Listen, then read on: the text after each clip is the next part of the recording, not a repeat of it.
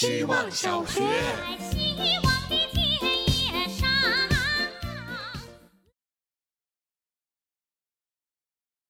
大家好，我是小雪球。今天在行业交流群看到一个提问，请问新人如何绕过那些基础工作向上走？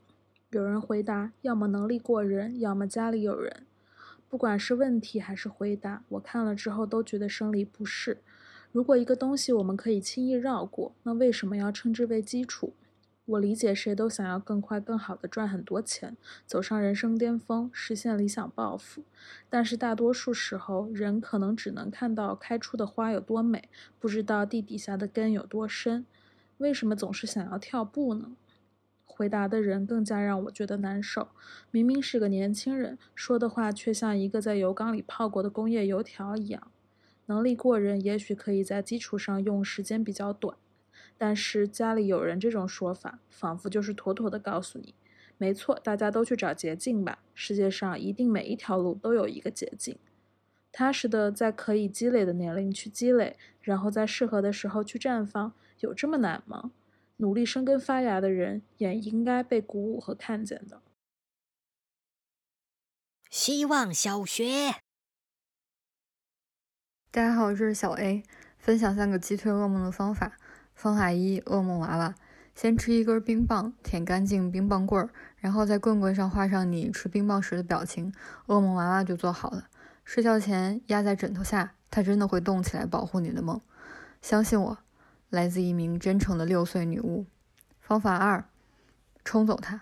这个办法最好要牢记反复困扰你的噩梦情节，在拉屎的过程中仔仔细细的回忆一遍，然后跟屎一起冲下去。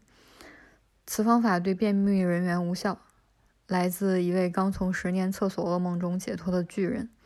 方法三：转移术。趁家里的猫睡觉，把自己的头发放一根在它身上。晚上你梦的视角将来自于猫的眼睛。此方法不建议对昆虫、啮齿类动物、游魂等有灵物敏感的人使用，将增加梦的恐怖程度。方法来自一个没有坏心眼的家猫。希望小学，大家好，我是小肚皮。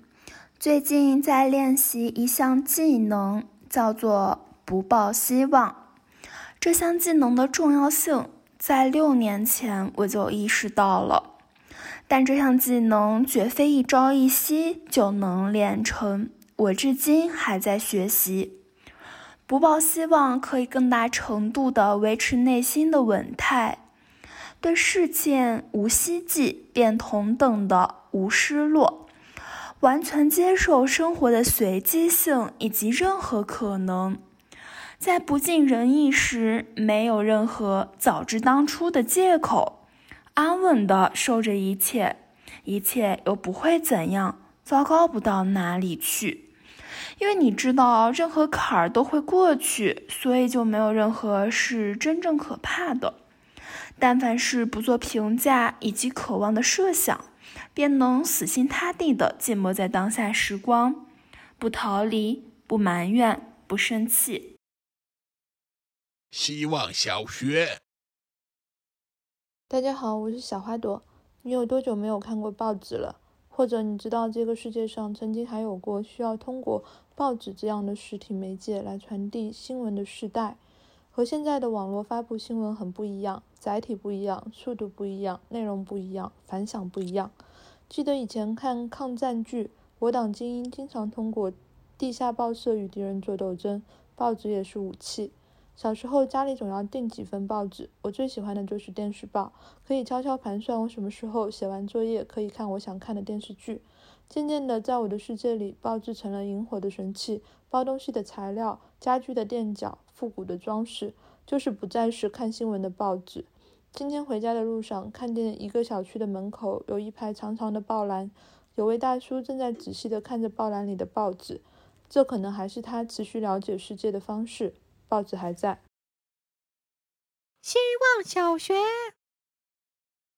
大家好，我是小浪。上周瑞幸大张旗鼓的宣称这周一生椰拿铁全国足量供应，还上新了很多和椰子有关的咖啡。结果今天下午我周边的椰系咖啡全部售罄，不得不感叹这真是一场不错的营销。当我想喝生椰拿铁时，我真正想要的是什么呢？无论从外观还是味道上来说，它都和普通拿铁差别不大。因此，必须承认的是，我被营销到了。我想得到大家都在追逐的东西，我想和大家有共同话题，这让我想起了争相购买动画片周边玩具的小学生们。小学的时候，男孩子中流行过赛车、悠悠球、陀螺，是不是可以对应现在的生椰拿铁、多肉葡萄、鱼油干呢？从小到大一直没变的，原来是被消费主义裹挟的欲望。反思是反思了，该喝还是要喝。但即使明天这些咖啡能补货，我想我也不会去喝，因为孩子都不喜欢吃苦的东西。祝大家儿童节快乐！